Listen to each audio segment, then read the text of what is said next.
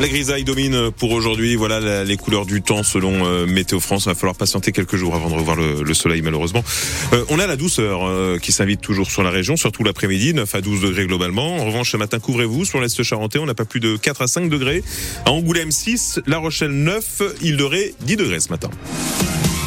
Voici Eric Le Billon pour le journal de la rédaction de France Bleu La Rochelle. Un braquage euh, hier soir au supermarché Aldi à Maran. Et c'est une info France Bleu La Rochelle. Un homme casqué et armé a fait irruption dans le magasin aux alentours de 18h45.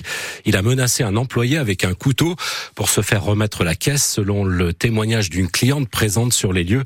L'individu est reparti au guidon d'une moto de petite cylindrée. Un important dispositif de gendarmerie a été euh, déployé pour retrouver le braqueur. Et justement, le préfet Brice Blondel a présenté hier le dernier bilan de la délinquance et de la sécurité routière en Charente-Maritime. Bilan encouragement, encourageant sur euh, nos routes. Le nombre de tués a baissé de 8% par rapport à 2022. On déplore quand même 47 morts l'an dernier. En revanche, les vols de véhicules augmentent de 11%. Et puis, il y a cette hausse très inquiétante. Les victimes de violences intrafamiliales sont toujours plus nombreuses. Plus 14% en Charente-Maritime contre 9% au niveau national, Gérald de Paris. Oui, une progression à deux chiffres avec une double lecture. Aujourd'hui, les victimes témoignent de plus en plus, mais ce n'est pas tout.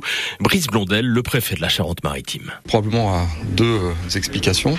La première, c'est la libération de la parole. Les gens vont plus facilement porter plainte. La manière dont ces plaintes sont ensuite saisies, on enregistre systématiquement les faits, transmis au procureur et ensuite euh, suivi et judiciarisé. Donc ça, c'est probablement l'une des explications, mais c'est pas tout.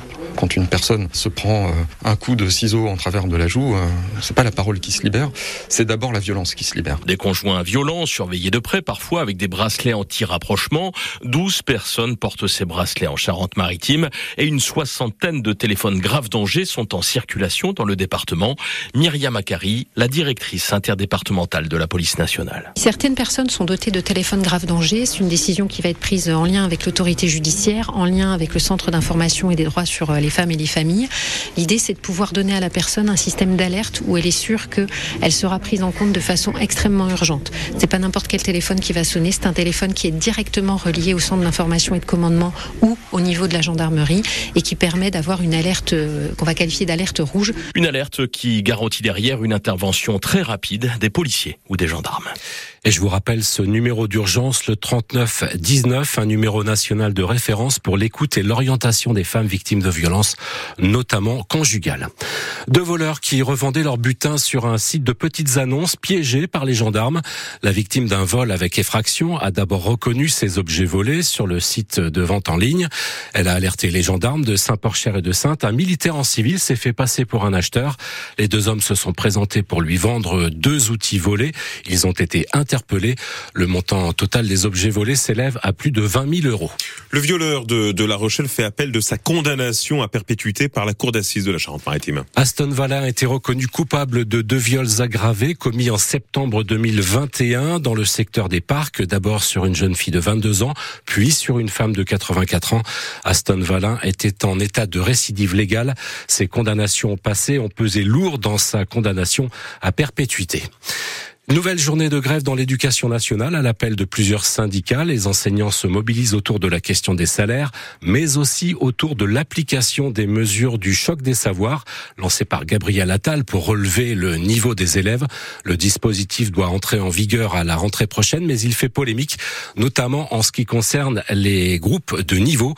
Les mesures détaillées du choc des savoirs seront présentées jeudi lors du Conseil supérieur de l'éducation.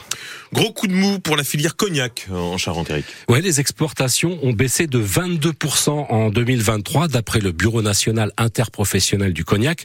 Aux États-Unis, premier marché de la filière, les ventes ont chuté de 45%, 165 euh, millions de bouteilles exportées à l'étranger l'an dernier contre 200 millions en 2022. Le chiffre d'affaires 3 milliards 350 millions d'euros. En cause la crise du Covid, l'inflation et plus généralement la baisse de la consommation. Euh, Anthony Brun est le président de l'Union générale des viticulteurs de Cognac. Il ne semble pas inquiet pour autant. Il assure que la baisse des exportations a été anticipée. On s'est adapté. Cette conjoncture euh, alliée avec une récolte historiquement haute nous a obligés à mettre des outils de gestion en place, et notamment la réserve climatique. Le supplément de cette récolte euh, abondante a été euh, distillé et sera stocké dans des récipients adaptés pour pouvoir justement ne pas vieillir et pallier un déficit de production parce que ben, les aléas climatiques, on en a déjà eu, on en aura encore pour sécuriser la production à long terme. Maintenant, les perspectives économiques sont difficiles à définir en ce moment. Ce qu'on sait, c'est que ben voilà, sur les 30 dernières années, la croissance de, de notre catégorie a été de 3% par an avec des périodes de hausse, des périodes de baisse.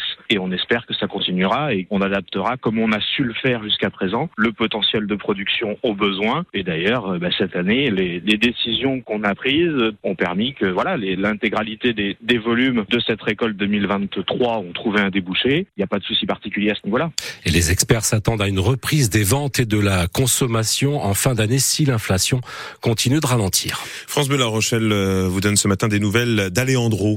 Oui, c'est ce jeune reté âgé de 9 ans qui souffre d'une maladie génétique rare. On vous en a souvent parlé sur l'antenne de France Bleu. Il a été hospitalisé à Nantes euh, mi-janvier pour subir la greffe de moelle osseuse qu'il attend depuis de nombreuses années. Aléandro a été greffé hier. Il a reçu le don de moelle d'une femme allemande 100% compatible avec lui.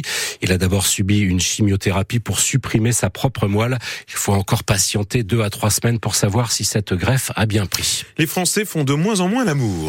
Ben oui, c'est un constat et c'est surtout le résultat d'un sondage IFOP paru hier et réalisé pour une marque de sex toys, la marque Lelo pour les connaisseurs. La proportion des Français ayant eu un rapport au cours des 12 derniers mois n'a jamais été aussi faible en l'espace de 50 ans, 76% en moyenne, soit une baisse de 15 points en 15 ans. Parmi les explications, l'injonction à faire l'amour n'est plus aussi forte qu'avant, Clara Vincent. Pour Marie-Joëlle, 48 ans, pas de doute entre maintenant et quand elle était jeune. Pour moi, maintenant, c'est vrai, euh, c'est plus facile de, de, dire non. Pour Chiara, Noémie et Hugo, âgés entre 18 et 19 ans, pouvoir dire non, c'est même une évidence. Moi, ça fait partie des critères euh, primordiaux pour euh, trouver quelqu'un qui me correspond. Euh, oui, enfin, en tout cas, nous ça, nous, ça nous paraîtrait un peu choquant que euh, quelqu'un le prenne mal si on refusait ou quoi que ce soit. Mmh, parce que c'est important quand même d'accepter, au moins de comprendre que l'autre n'a pas forcément envie, etc. Et voilà. Signe pour François Cross, directeur du pôle sexualité à l'IFOP d'un tournant sociétal où la qualité des rapports prime sur celle de leur fréquence. Avant, quand on demande aux Français, ils pensaient qu'il fallait avoir un rapport sexuel deux à trois fois par semaine. Aujourd'hui, je pense qu'il y a la notion de sobriété un petit peu qui est assez générale et qui se traduit aussi en, matière de, sexualité dans le fait qu'on n'est pas forcément obligé d'avoir une vie sexuelle intense ou trépidante pour réussir son couple. Il y a un effet aussi sans doute un peu mitou, je dirais, où la notion de consentement et de désir devient centrale hein, et où on s'affranchit des normes en matière d'intimité ou de rapport au corps. Et selon l'étude, deux femmes sur trois assument l'abstinence sexuelle contre seulement un homme sur deux. Et faut-il y voir un rapport? Mais c'est pour beaucoup notre plus fidèle compagnon. Et ce n'est pas forcément un bon signal. C'est aujourd'hui la journée mondiale sans téléphone portable. L'occasion de s'interroger sur la relation que nous entretenons avec cet appareil devenu indispensable dans notre vie de tous les jours.